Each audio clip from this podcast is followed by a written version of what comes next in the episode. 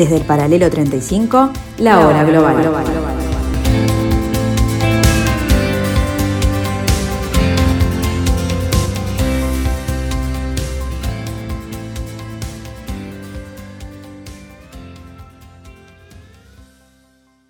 Hola, hola, hola, hola, bienvenidos, muy bienvenidos a esta tarde de Radio Mundo al 1170 AM de vuestro dial. Aquí estamos con la hora global en este martes, martes 7 de diciembre del año 2021 y los recibimos como cada martes y cada jueves a las 15 en esta excusa para tratar de entender este nuevo desorden mundial.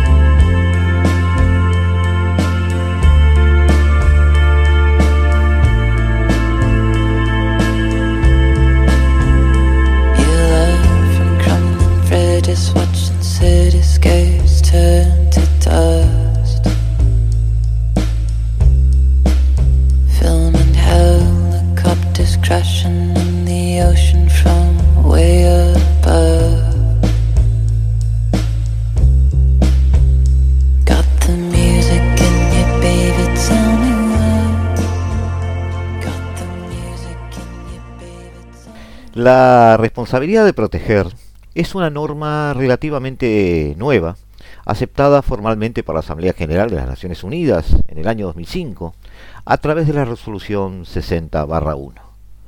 Surgió como respuesta a las inquietudes de la comunidad internacional ante las atrocidades masivas que marcaron el final del siglo XX, genocidios, crímenes de guerra, crímenes de lesa humanidad y limpieza étnica, por otro lado. La sensibilidad democrática y humanitaria en alza durante los años 90, y especialmente tras las experiencias de los genocidios de Srebrenica y Ruanda, exigió a los estados mirar más allá de sus fronteras, a perseguir la justicia para el ser humano allí donde fuera necesario, aunque ello significara poner el sistema westfaliano de no injerencia en jaque. Para tal fin, en la Cumbre Mundial de 2005 se adoptó el concepto de R2P, eh, acrónimo en inglés de responsabilidad de proteger. Concretamente, proteger a cualquier población de crímenes de guerra, genocidios, limpiezas étnicas, crímenes de lesa humanidad, como recién dijimos. En esencia, se estaba supeditando la soberanía a un ideal de justicia. En años recientes, yendo ahora a, a los últimos tiempos, hemos podido observar una creciente manifestación de críticas y descalificaciones eh, con o sin fundamento, hacia los organismos internacionales y el multilateralismo, en particular a la Organización de las Naciones Unidas y algunas agencias especializadas. En nuestra región, por ejemplo, la OEA, Organización de Estados Americanos, también ha sido objeto de ellas.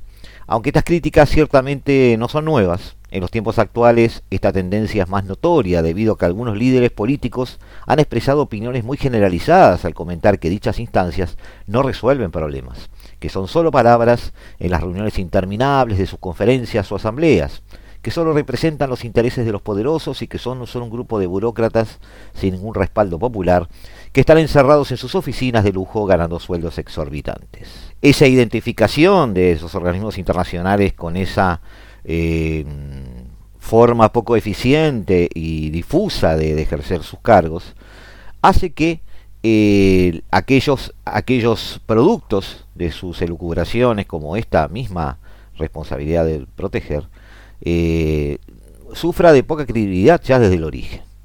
La doctrina R2P, o responsabilidad de proteger, cuenta con tres pilares, donde el primero y el segundo son complementarios, mientras que el tercero capitaliza toda la controversia, tiene una función de activarse cuando los dos anteriores fracasan. El primer pilar de la responsabilidad de proteger señala la responsabilidad que tiene un Estado de proteger a su población de sufrir cualquiera de las calamidades anteriormente mencionadas. Si el Estado en cuestión fracasa, en este punto, debería activar el segundo pilar de la doctrina, pedir auxilio a la comunidad internacional para que ésta pueda ayudar al Estado anfitrión a garantizar la seguridad de su propia población. Sin embargo, si el Estado anfitrión falla manifiestamente en ello, la comunidad internacional tiene la responsabilidad de intervenir usando cualquier medio necesario, esto es, el uso de la fuerza inclusive, de modo que la doctrina colisiona frontalmente con el principio de soberanía y con ello la creación de dos bandos enfrentados con sus respectivos paladines o héroes representantes. De esta manera tenemos por un lado a las democracias occidentales que argumentan que la justicia debe prevalecer sobre la soberanía en los casos citados anteriormente, y por otro lado los estados no occidentales, a la cabeza de ellos Rusia y China, pero yo agregaría también todo el mundo árabe, que argumentan que la doctrina no es más que la enésima fórmula del imperialismo occidental.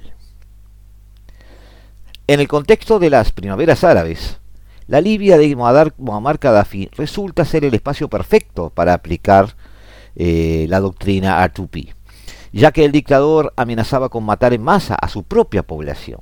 El Consejo de Seguridad de las Naciones Unidas rápidamente se puso de acuerdo en aplicar la doctrina de forma unánime. Estamos hablando del 2011 con el voto favorable de Rusia y China que se materializó en la resolución 1970 del 26 de febrero del 2011. Tras ser ignorada por el régimen libio, el Consejo de Seguridad activó el tercer pilar de la doctrina. Se decidió cerrar el espacio aéreo libio, el mandato de la ONU fue así ejecutado, en este caso, por la OTAN. El momento fue histórico. La comunidad internacional había llegado a un consenso donde proteger los derechos humanos de una sociedad en concreto se abría paso sobre otros intereses. A pesar de ello, la ambigüedad del tercer pilar y la incapacidad de las Naciones Unidas para monitorear las operaciones de la OTAN sobre el terreno condujeron a una interpretación arbitraria de la Alianza Atlántica de la doctrina. Para proteger a la población libia, la OTAN concluyó que lo óptimo era armar a los rebeldes y forzar el derrocamiento del dictador. Evidentemente, esto no, le sentó, no sentó bien en Moscú ni en Beijing, quienes argumentaron que la OTAN aprovechó el mandato para servir a sus propios intereses. Se trataba de evitar un genocidio, no de tomar partido en una guerra civil y forzar un cambio de régimen favorable a Occidente. La doctrina, entonces desvirtuada, ya en su primera aparición, o su primera puesta en escena, quedó condenada a ser entendida por las potencias no occidentales como una nueva excusa para el clásico aventurismo occidental. Kofi Annan, ex secretario general de las Naciones Unidas, admitió que el modo en que la OTAN resolvió el mandato de la ONU causó graves daños a la idea misma de la doctrina.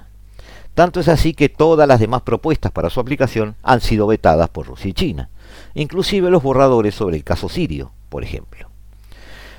Pero no deberíamos sobredimensionar el caso. Libia fue un fortuito alineamiento de circunstancias donde Gaddafi, en corto, carecía completamente de aliados, su caída no preocupaba a nadie en ese momento.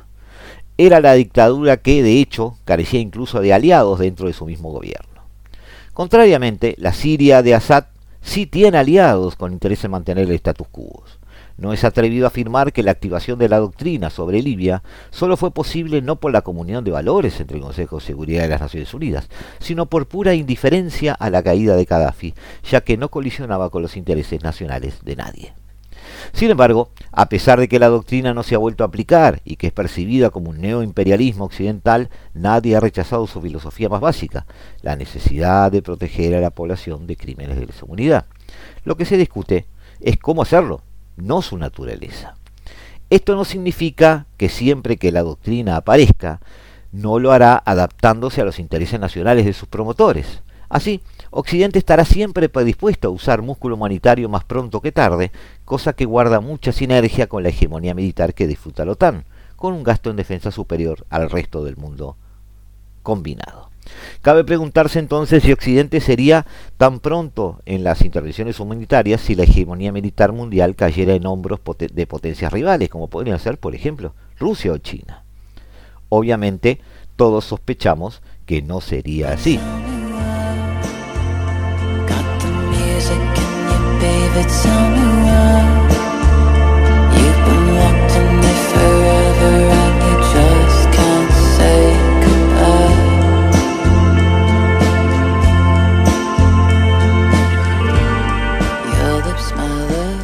No debemos olvidar que de fondo está el interés por la seguridad humana, como gran paradigma, telón de fondo y justificación ideológica de las intervenciones en el exterior.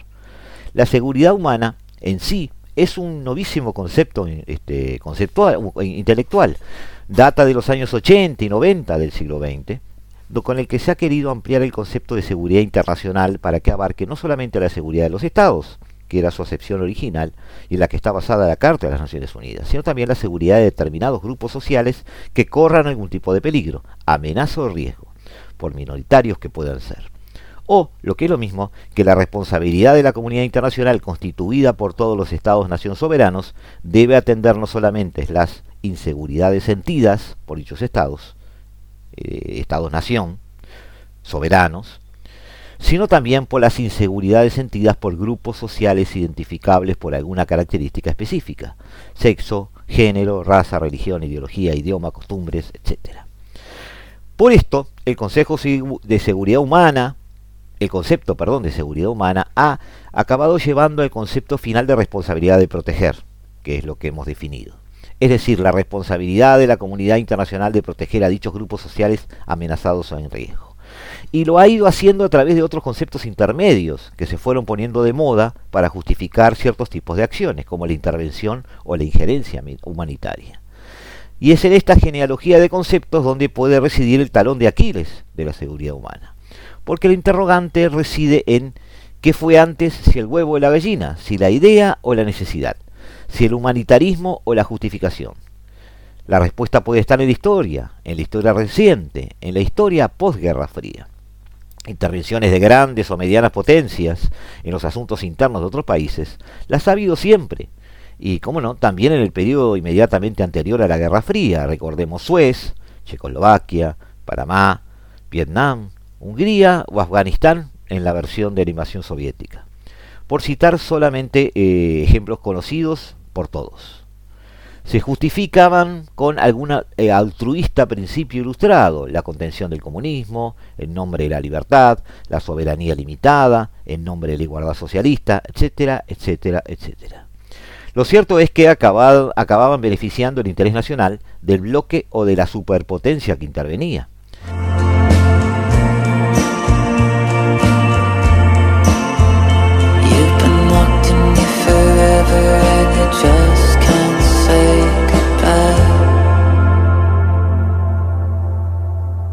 Para mayor gloria, en algún caso, del capitalismo, el libre comercio y la democracia burguesa jurídico-política, o por otro, del comunismo autoritario, la economía dirigida y la democracia popular a través del partido. Sea cual sea el caso, el colapso y progresivo desmantelamiento del bloque del Este a lo largo de la década de los 90 exigió cambiar los parámetros. Se asumió que se había llegado al fin de la historia de las ideas políticas, según este, fallidamente propuso Fukuyama, y que, por lo tanto, solo quedaba terminar de implantar en todo el mundo la ideología de derechos humanos y libertad del bloque vencedor de la Guerra Fría. Una ideología que en la práctica hace una clara distinción entre los derechos civiles y políticos, o de primera categoría, y los sociales, económicos, culturales o de segunda. No necesariamente exigibles, sino solo recomendables, sacrificando la igualdad, de la misma forma solo recomendable en aras de la propiedad y de la libertad individual. Este esquema ideológico será, por lo tanto, con el que empezarán a justificar las intervenciones militares en otros países a partir de los años 90, a la que se denominará con el atractivo pero inconcreto nombre de humanitarias forzando, si falta hiciera, en muchos casos la, eh, hizo falta, el principio básico de la Carta de las Naciones Unidas en su artículo 2.7 prohíbe la injerencia en asuntos internos de otros países. A veces, a veces se utilizaban eufemismos como mantener la paz como causa de una intervención. Pero los fracasos estadounidenses en Somalia y, en las propias, y de las propias Naciones Unidas en Yugoslavia harían saltar todas las prevenciones y precauciones y todas las luces rojas. Desde entonces ya no se tratará necesariamente de coayudar a mantener una paz, sino de imponer la paz, normalmente manu militari. Así, por ejemplo, pudo verse la curiosa circunstancia de que se negara eh, a la República de los Serbios de Bosnia-Herzegovina, la República Spratska, el mismo derecho de autodeterminación respecto a la República de Bosnia-Herzegovina que se estaba ayudando a conseguir, por la fuerza de las armas, a esta misma la República Bosnia-Herzegovina respecto a la República Federal Yugoslava. Desde entonces, la casuística de las operaciones de imposición de la paz, bajo el nombre oficioso de operaciones de estabilización, ha sido variada, con sus dos grandes componentes siempre presentes, el humanitarismo como excusa y el del orden global de los vencedores de la Guerra Fría, justificados por los ambiguos y selectivos conceptos de seguridad humana y responsabilidad de proteger. Ambos han conducido a siendo fracasos en la práctica. Han sido ambiguos porque después de tantos años se continúa sin ser capaces de establecer para su teoría y especialmente para su práctica conceptualizaciones y límites que realmente permitieran poder utilizarlos. Como ya dijimos, Rusia y China ya se han quemado con leche. Y selectivos además han sido porque, como muestra la reciente historia, solo se llevan a cabo cuando se dan simultáneamente dos condiciones, la necesidad humanitaria y el interés nacional o ideológica de la potencia que interviene. Por ejemplo, eso explica cómo no se intervino en el caso de los palestinos, los saharauis, los rohingyas o la negativa que se mantuvo en Afganistán hasta los prolegómenos de la reciente retirada de no considerar a los talibanes y sus partidarios dentro de la sociedad afgana, o el negarse a aceptar que en el Sahel ciertos grupos étnicos marginados se ven forzados a unirse a grupos terroristas e incluso a adoptar el terrorismo como medio de combate, como única posibilidad de poder enfrentarse a gobiernos y estructuras nacionales, muchas de ellas heredadas de situaciones coloniales. Entonces, amigos, la seguridad humana y sobre todo la, eh, su instrumento, que es la responsabilidad de proteger, han sido hasta ahora protagonistas de una novela del fracaso. Grandes ideas, grandes paradigmas, con el telón de fondo de los intereses de las potencias, que como siempre son las que terminan reescribiendo cualquier guion.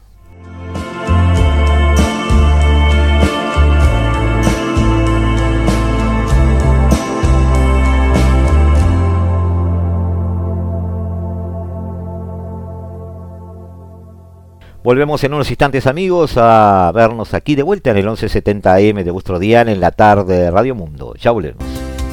Desde el paralelo 35, la, hora global. global.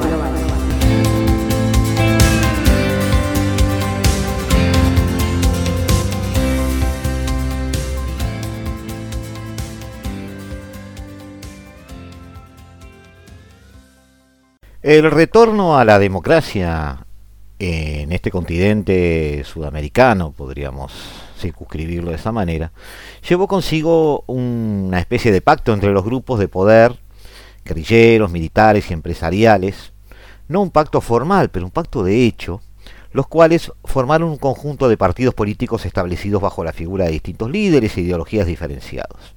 Normalmente se retomaron muchos de los eh, trayectos político-partidarios que ya existían. Estamos ubicándonos en el marco del pensamiento liberal de la época de los 80 y los 90. En ese periodo el sistema de partidos comenzó a diluirse en países como Perú, donde a muy duras penas los partidos tradicionales sobrevivieron al Fujimorismo. Sin embargo, fue la crisis de los 2000 la que provocó un verdadero terremoto político que terminó eliminando eh, el sistema existente.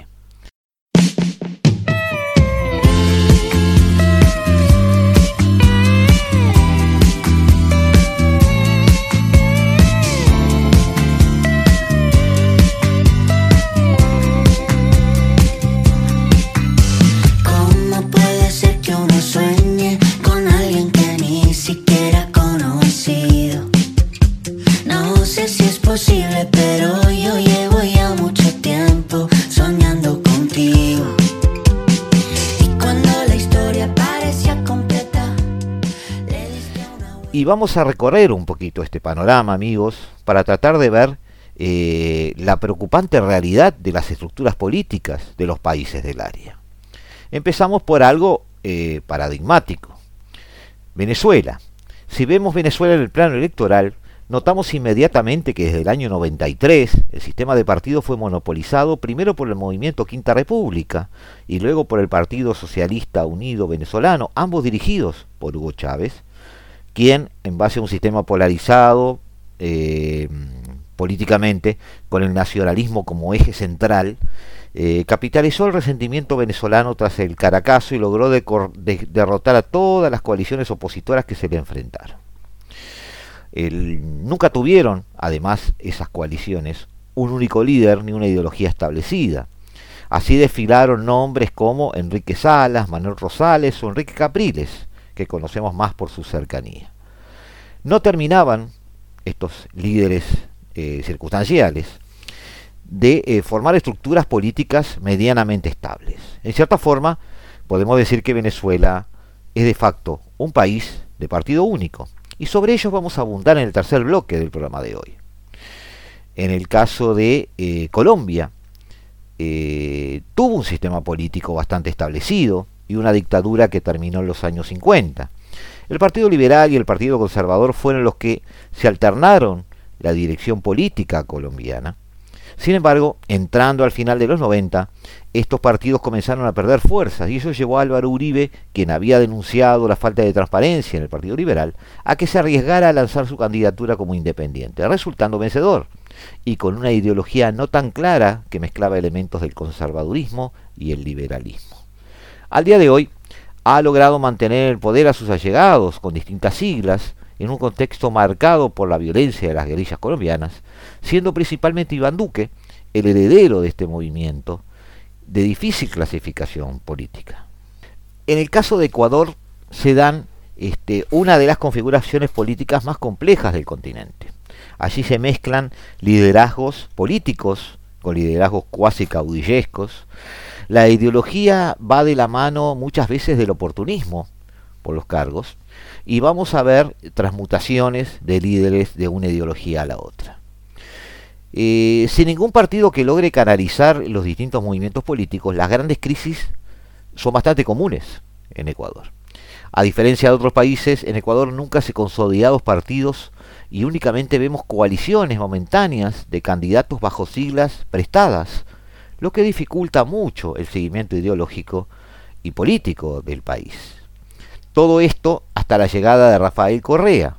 A veces la llegada de algunos líderes bastante carismáticos con un personalismo acentuado y un ego muy fuerte hace que empiecen a eh, chirrear las estructuras existentes, para bien y para mal. Rafael Correa logró cifras de apoyo increíbles en el periodo que va desde el 2006 hasta el 2013 e incluso el 2017. Aún así, llama la atención que Correa no lograse crear un partido establecido, que inmediatamente luego de su partida terminó destruido y sin rumbo político. La Alianza Patria Altiva y Soberana dejó de ser la agrupación del correísmo y ahora, únicamente eh, depende de las alianzas circunstanciales o momentáneas. Pareciera, sin embargo, que si hay dos agrupaciones que se han establecido como partidos, serían de un lado el movimiento creando, eh, creando oportunidades, la organización política dirigida por Guillermo Lazo, que ha llegado al poder, y por otro lado el movimiento eh, unido plurinacional eh, Pachacutic, que gracias a contar con la estructura de la organización indígena CONADE, puede llegar a establecerse como una organización política, quizás en el fiel de la balanza como eh, la oposición medianamente viable este, a Lazo. En el caso peruano, con una estructura de partidos más estable, pero también presentando una anomalía temporal, inducida por un líder, como en el caso de Ecuador, lo ocurrido en Perú eh, se asemeja también desde el punto de vista de las estructuras políticas al caso colombiano. Luego del regreso a la democracia, los peruanos tuvieron un sistema de partidos moderadamente estables, Acción Popular y la Alianza Popular Revolucionaria Americana. Organizaciones con cierto nivel de cuadros políticos y apoyo popular. Pero la violencia de Sendero Luminoso eh, forzaron a llevar a, un outsider al poder, en este caso Alberto Fujimori, quien logró crear un sentimiento de estabilidad y de crecimiento económico. Hoy, pese a las denuncias de corrupción y de violación de los derechos humanos, llama demasiado la atención que el Fujimorismo, ahora bajo el nombre de Fuerza Popular, siga siendo una de las mayores fuerzas políticas peruanas, si no la mayor, hasta el punto de que las elecciones generales se definen más por el rechazo a este partido político que por una verdadera alternancia eh, de partidos. No es casual que se haga referencia constantemente a que el Fujimorismo, Fujimorismo, representado por el Partido Fuerza Popular, es el único partido político real del Perú.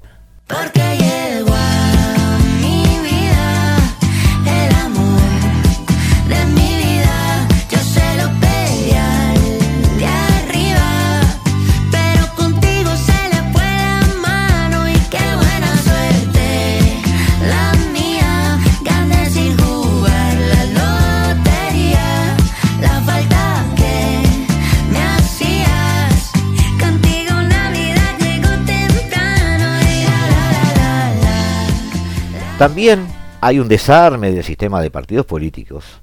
En el caso boliviano, Bolivia tuvo un sistema de partidos tras el regreso a la democracia bastante estable, con tres partidos principales. El Movimiento Nacionalista Revolucionario, la Acción Democrática Nacionalista y el Movimiento Izquierdista Revolucionario. Este último a la cabeza.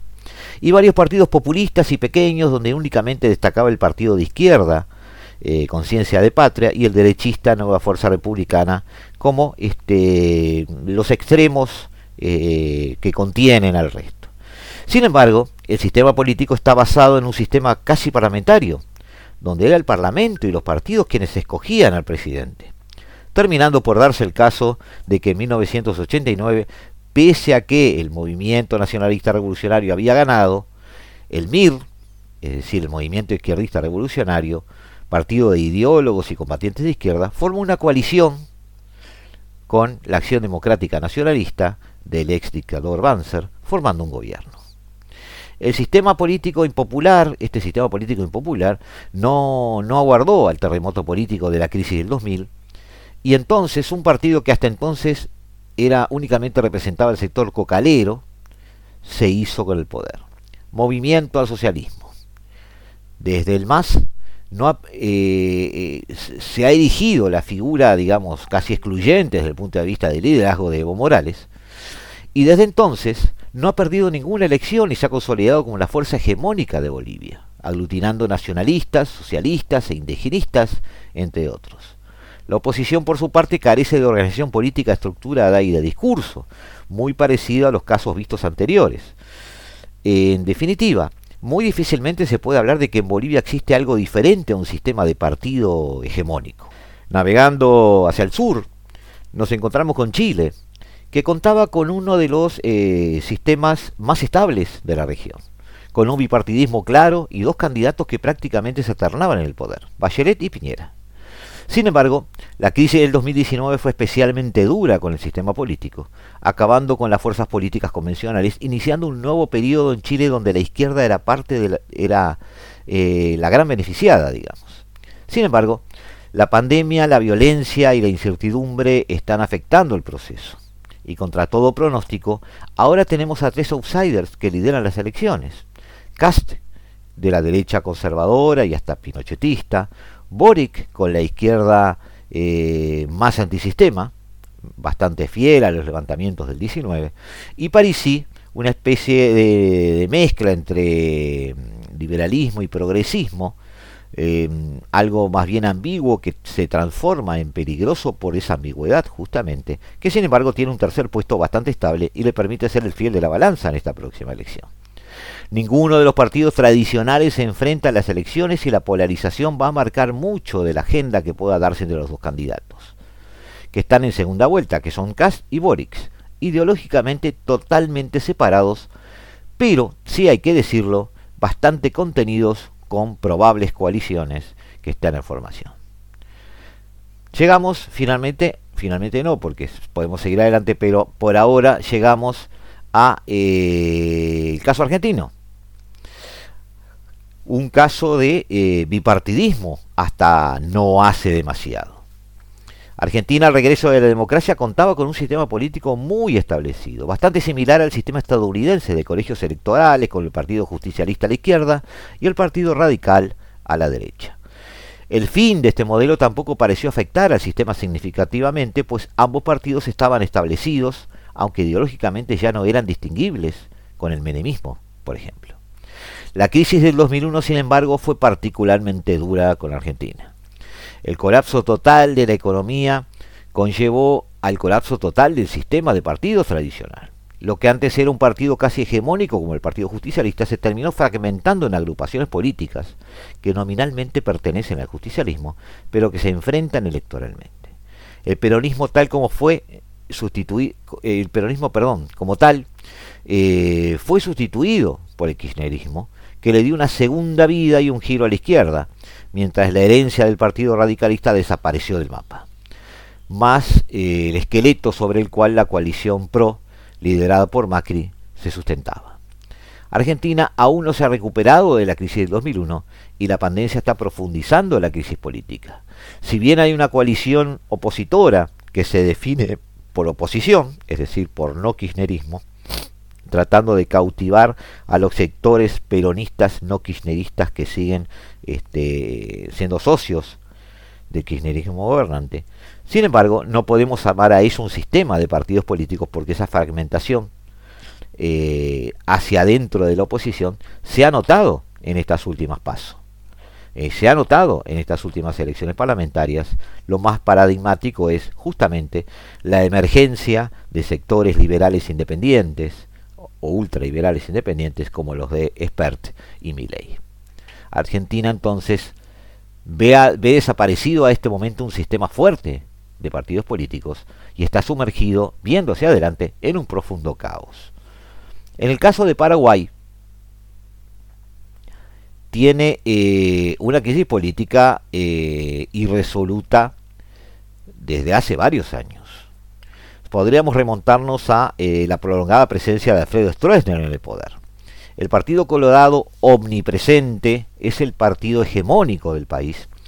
Si bien existe la oposición, las elecciones han sido acusadas varias veces de ser viciadas y únicamente cuando el Partido Colorado mostraba una severa crisis interna, como el magnicidio del presidente Luis María Argaña, por ejemplo.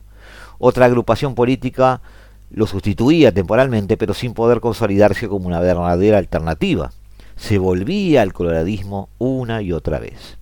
Ese fue el destino del Partido Demócrata Cristiano, por ejemplo, los eh, cual hasta ahora no ha logrado consolidarse como agrupaciones políticas alternativas al Partido Colorado. Finalmente llegamos al caso de Brasil, del cual eh, yo he dicho varias veces que me recuerda mucho al caso italiano. Hay un rayo de luz por mi ventana y me ha devuelto las ganas, me quita el dolor. Tu amor es uno de esos que te cambian con un beso y te pone a volar. Mi pedazo de sol,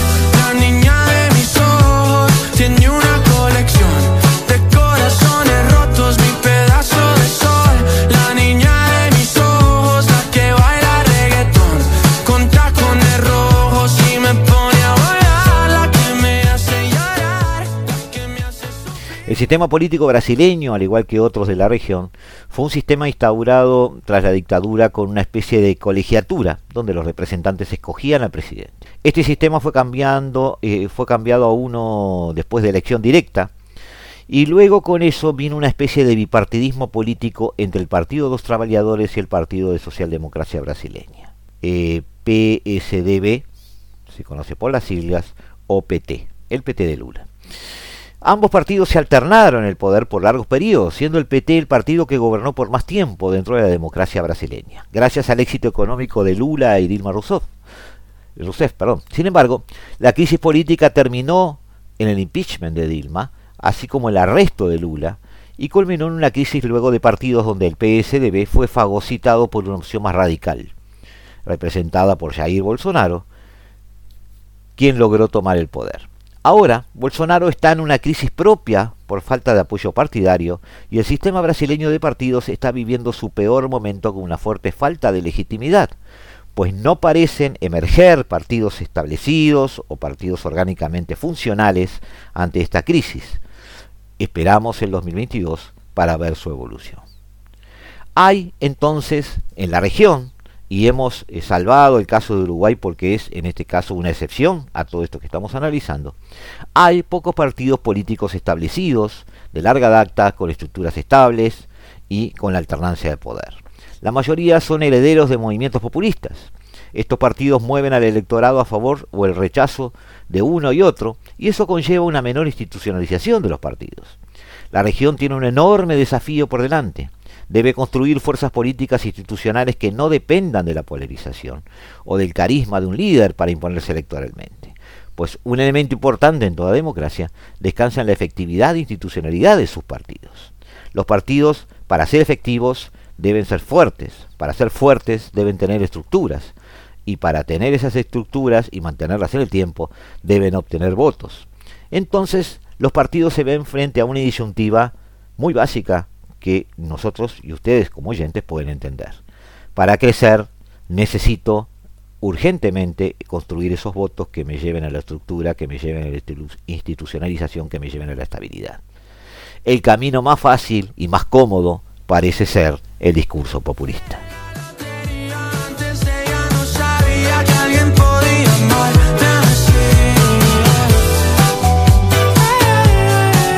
Volvemos amigos en unos instantes, nos volvemos a ver aquí en el 1170 AM de vuestro dial, en la tarde de Radio Mundo, aquí en la hora global.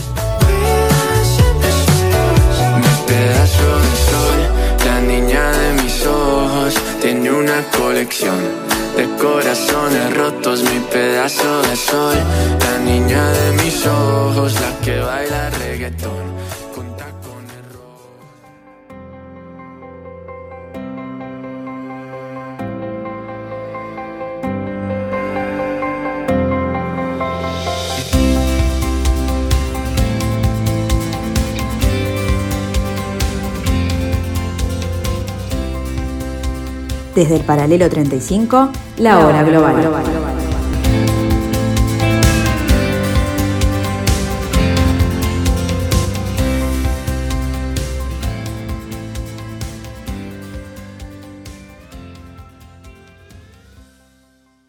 Amigos, el caso Venezuela ha concitado siempre mucha atención, muchos titulares, mucho seguimiento por parte de analistas, periodistas y público en general.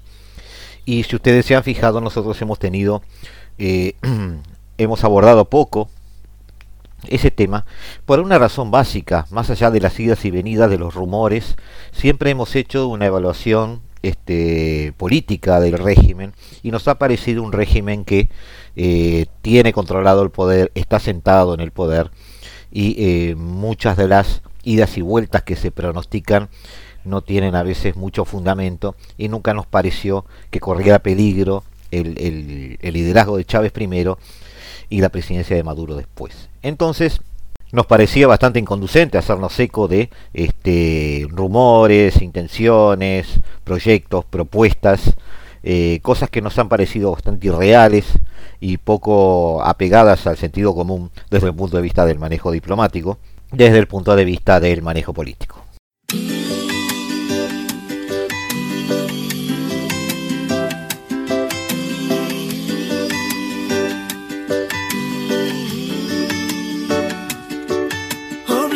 Mis ojos a no ver la realidad, creando excusas para no escuchar. Yo me escudaba, no reaccionaba. Pero tarde o temprano me tenía que marchar. Y mi madre me ayudó, al vacío me lanzó. Me dijo, mi negritas con buena intención. Yo soy tu madre y quiero verte volar alto si te tengo entre mis brazos. Y yo decía, ¿cómo carajo se hace esto? Dejar mi casa, mi familia y mis afectos. Dejar mi tierra y mis amigos, porque no todos se vienen. Hoy el tema nos vamos a acercar al tema a través de un artículo de la BBC que entrevista a Julio Borges, comisionado de Relaciones Exteriores del gobierno interino de Juan Guaidó, que renunció el pasado domingo a su cargo, no sin antes señalar que este gobierno, el interino, debe desaparecer.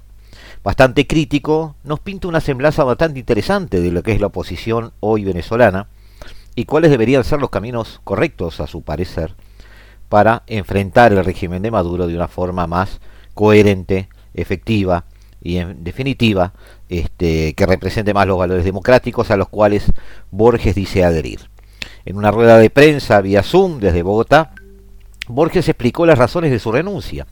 Yo voy a dejar el cargo que he tenido hasta ahora para dar esta lucha de desmantelar y transformar las cosas, para volver a construir un proyecto, un camino y una unidad.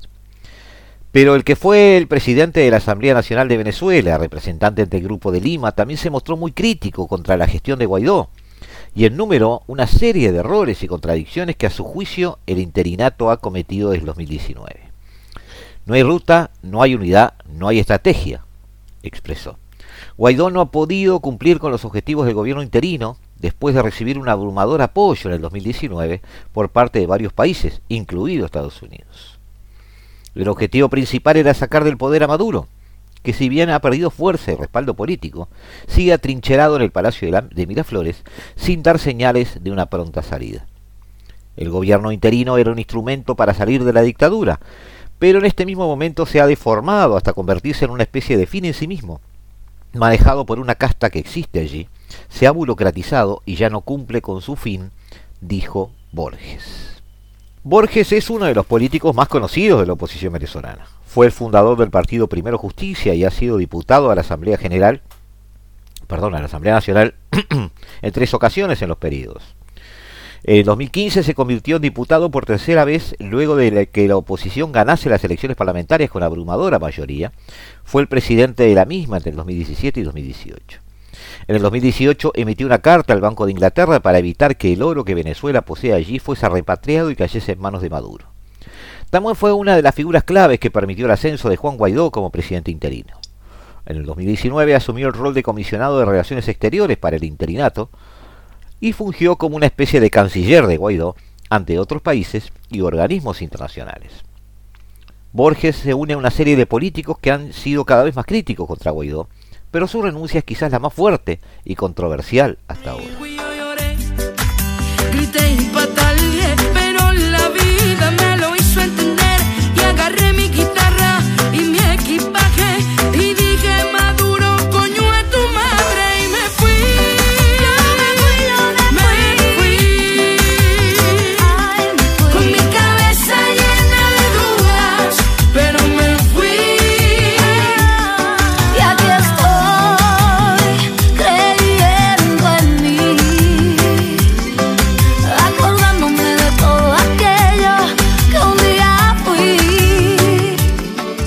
A Guaidó se le ha cuestionado especialmente el manejo de los fondos con los que el gobierno de transición se financia y se administra. Uno de esos es el caso de los monómeros, una empresa venezolana con sede en la ciudad colombiana de Barranquilla, que le fue dada a Guaidó cuando éste se convirtió en líder del gobierno interino en el 2019. Según Borges, el dinero de esta compañía es gestionado por el entorno de Guaidó, sin mucha transparencia. El manejo de activos es un escándalo, dice hay que crear un fideicomiso para que haya transferencias, hasta transparencia, perdón. No hay rendición de cuentas, los activos se utilizan para fines personales, sentenció Borges, pero en otros casos como una supuesta y fallida toma militar del aeropuerto de La Carlota en abril de 2019 y otra fallida incursión marítima como parte de la operación Gedeón, han puesto en tela de juicio la capacidad de Guaidó de llevar las riendas del país como líder de la transición. Una payasada, llegó a decir Borges, acerca de la operación Gedeón. No es la primera vez que Guaidó, de 38 años, recibe fuertes críticas de miembros conocidos de la oposición. Quizás el más destacado hasta ahora ha sido el ex candidato presidencial Enrique Capriles, quien ha dicho que el gobierno interino murió en abril de 2019. Capriles dijo, aquí el interinato se murió el 30 de abril de 2019, ahí le dieron la cristiana sepultura. Fue precisamente el día que Guaidó anunció la toma militar del aeropuerto de La Carlota. La líder María Corina Machado y exalcalde de Caracas, Antonio Ledesman, también han expresado dudas y críticas. Y otros miembros del gobierno eh, interino, como la representante en Londres, Vanessa Newman, han renunciado a sus cargos. Por ahora no ha habido respuesta por parte de Guaidó. En su cuenta de Twitter agradeció al presidente estadounidense Joe Biden por invitarlo al evento Summit for Democracy en representación de Venezuela y manifestó que era el momento de unificar a las naciones del mundo con fuerza y determinación para rescatar los valores democráticos quebrantados por las amenazas de dictaduras totalitarios y populistas a nivel global. El anuncio de Borges llega en un momento en que la oposición se muestra fracturada una vez más. La oposición decidió participar en las pasadas elecciones de alcaldes y gobernadores el 21 de noviembre, después de años de boicot. Pero la falta de una estrategia común no hizo mella en el chavismo que volvió a pintar el mapa de Venezuela de rojo pese a su pérdida de popularidad. Esta falta de estrategia electoral representó, según Borges, una oportunidad de oro perdida para crear una fuerza interna sólida que haga frente a Maduro. No podemos seguir con una burocracia. Perdimos apoyo internacional porque ha habido demasiados errores y escándalos. Pusieron nuestro caso en la nevera. Necesitamos un espacio interno de movilización de lucha, de los partidos y de la sociedad civil, señaló Borges en una rueda de prensa. Para ello, considera que la oposición debe reestructurarse para hacer frente al, chavismo.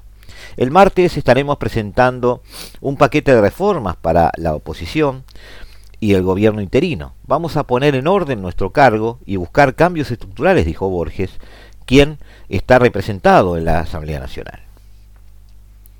Ahora, lo que nos resta, amigos, es ver ¿Qué grado de verosimilitud tiene este análisis de Borges? ¿Qué grado de reacción puede tener Guaidó y que otros nombres pudieran ser una alternativa viable para una oposición viable también al régimen de Nicolás Maduro. Pero por ahora, lamentablemente, todo está, como dijo Borges, en el freezer.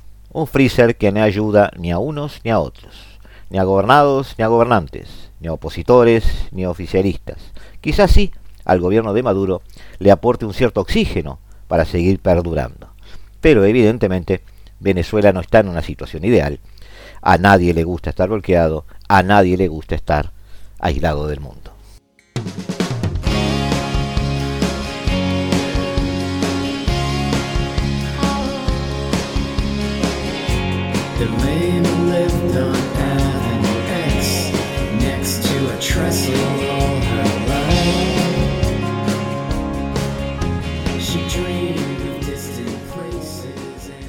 Muy rápidamente amigos, ahora algunos comentarios sobre, muy rápidos, sobre esta variante Omicron del COVID-19 y lo que puede enseñarnos sobre las relaciones internacionales. Esta es la quinta variante del COVID-19, por lo menos la quinta variante que, ha preocupado. Este, si bien hay una insistencia de que no habría motivos para dejarse llevar eh, por el pánico, sí se encuentran al menos inquietantes algunos hechos. Eh, de las 50 mutaciones que se han identificado de esta variante, más de 30 de ellas están en la proteína de la espícula, una parte del virus crucial para el funcionamiento de las vacunas ARN. Cuando la comunidad científica se encuentra ante una nueva variante del virus, se preocupa por tres riesgos. Primero, que, sea más contagiosa. Segundo, que sea más mortal. Y tercero, que sea más resistente a las vacunas que ya tenemos. Por lo que se sabe de Omicron, los resultados preliminares indican que estas mutaciones presentan estas tres características es más contagiosa, es más mortal y tiene más resistencia a las vacunas. Sin embargo, esta variante también ha puesto en relieve una serie de características geopolíticas que nos parece interesante comentar con ustedes. Las relaciones norte-sur, las de Europa, Norteamérica y Australia con África, el sudeste asiático y otros países en vías de desarrollo. En primer lugar, las causas de Omicron demuestran una gran miopía por parte del norte global, puesto que la comunidad científica llevaba meses alertando sobre el hecho de que o hacíamos un esfuerzo por llevar las vacunas a todos los rincones del mundo muy rápidamente, o iban a aparecer nuevas variantes en el sur que acabarían afectar, afectando a todos. Pese a ello, los gobiernos occidentales convirtieron el COVAX, el Fondo de Acceso Global a las Vacunas, que tenía que ser una respuesta multilateral a la crisis sanitaria, en una especie de coordinadora de caridad y esos mismos gobiernos, influidos por grupos de presión de las grandes farmacéuticas, se han opuesto también a las exenciones de propiedad intelectual que podrían facilitar el acceso a las vacunas. La caridad no está mal, pero no podemos depender solo de ella, decía Peter Singer, asesor, especial del director de la Organización Mundial de la Salud. Decidido a saber qué podrían hacer nuestros gobiernos para ir más allá de la caridad, podría preguntarse a Singer si el problema es de demanda, como se dice, hay gente que dice que no hay suficiente gente deseando ser vacunada en países del sur global. Sin embargo, Singer dice lo contrario. El principal obstáculo es la oferta. No hay suficientes vacunas para los países de ingresos bajos y medios. ¿Y qué podemos hacer para facilitarla?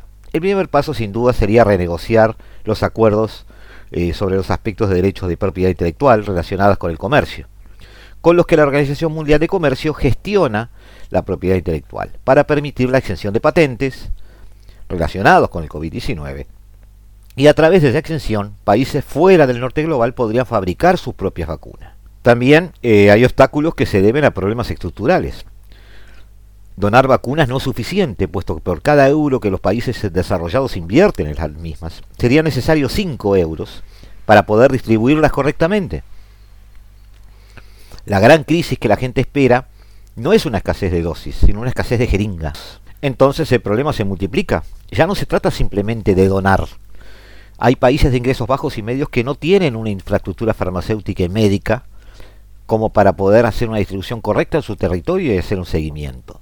Ni siquiera puede donarse capacidad industrial, sino más bien hay que trabajar en desarrollarla. Esta falta de infraestructura demuestra la dejadez de los estados occidentales, incapaces en su mayoría de llegar siquiera al objetivo del 0,7 punto por ciento 0.7%, perdón, también dicho así, de ayuda al desarrollo que la OCDE se fijó a mediados del siglo pasado. Es definitivamente el caso de la mayoría de los países europeos, por ejemplo. Omicron pone de manifiesto tres características del comportamiento de los países del norte global. Irresponsabilidad, puesto que el infradesarrollo es en gran medida consecuencia de las relaciones extremadamente desiguales, tanto coloniales como las más recientes. Inmoralidad, debido a que se está dejando de brindar un apoyo que es relativamente fácil de proporcionar y que salvaría decenas de miles de vidas. Y estupidez, ya que este egoísmo tendría como resultado la aparición de más epidemias, conflictos armados o crisis migratorias que acabarían por afectarnos de una manera u otra. También las consecuencias de Omicron demuestran la incompetencia de muchos de nuestros gobiernos a la hora de decidir ciertas políticas públicas, como por ejemplo los injustos e ineficaces cierres de frontera. En el caso de Sudáfrica, no solo identificó Omicron, fue eh, extremadamente eficiente en notificar la variante a otros laboratorios, lo que permitió comenzar la investigación ahora ha sido castigada con la exclusión del tráfico internacional, pese a que haber identificado el virus en un país no implica que haya emergido ahí, y pese a que la insistencia de numerosos expertos de la poca utilidad de este tipo de medidas. Además, no han sido pocos los medios los que han tratado de señalar a los extranjeros africanos como portadores de esa variable, como ya sucedió en personas asiáticas de la primera hora del virus. Eh, hemos visto algunos medios estigmatizar a personas migrantes, como sucedió eh, recientemente, y Omicron nos ha demostrado que una de las primeras reacciones que tenemos como sociedad es construir el otro peligroso, del cual nos tenemos que proteger. Ante esas tentaciones tenemos que rechazar cualquier respuesta basada en la xenofobia. Eso, amigos, es algo a veces me parece que inevitable, pero hay que hacerlo. En conclusión, Omicron pone de manifiesto una serie de relaciones verticales entre norte y sur, tanto recientes como de larga data coloniales y poscoloniales. Por justicia, por interés o por las razones que a ustedes más sensibles les sean, ante tentaciones nacionalistas, hay que ofrecer soluciones basadas en la solidaridad. La inequidad de las vacunas genera variantes como el Omicron, y si tenemos ese nivel de inequidad, seguiremos teniendo variantes. Pi, la siguiente letra del alfabeto griego, está en camino, pero podemos evitarla Omicron fue un evento predecible. Aprendamos la lección.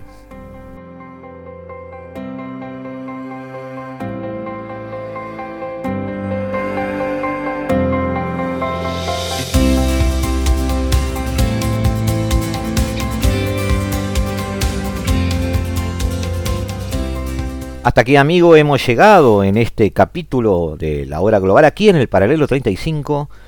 Le damos la bienvenida en este pedazo de la tarde que sigue, de este pedazo de la tarde de Radio Mundo en el 1170 AM de vuestro dial, de la mano de Eduardo Rivero, quien va a administrar como nadie la mejor música del mundo en Se hace tarde. Nosotros nos vamos a volver a ver el jueves, como cada martes y cada jueves a las 15, aquí en el paralelo 35, en el 1170 AM de Radio Mundo. Hasta siempre. Desde el paralelo 35, la hora global.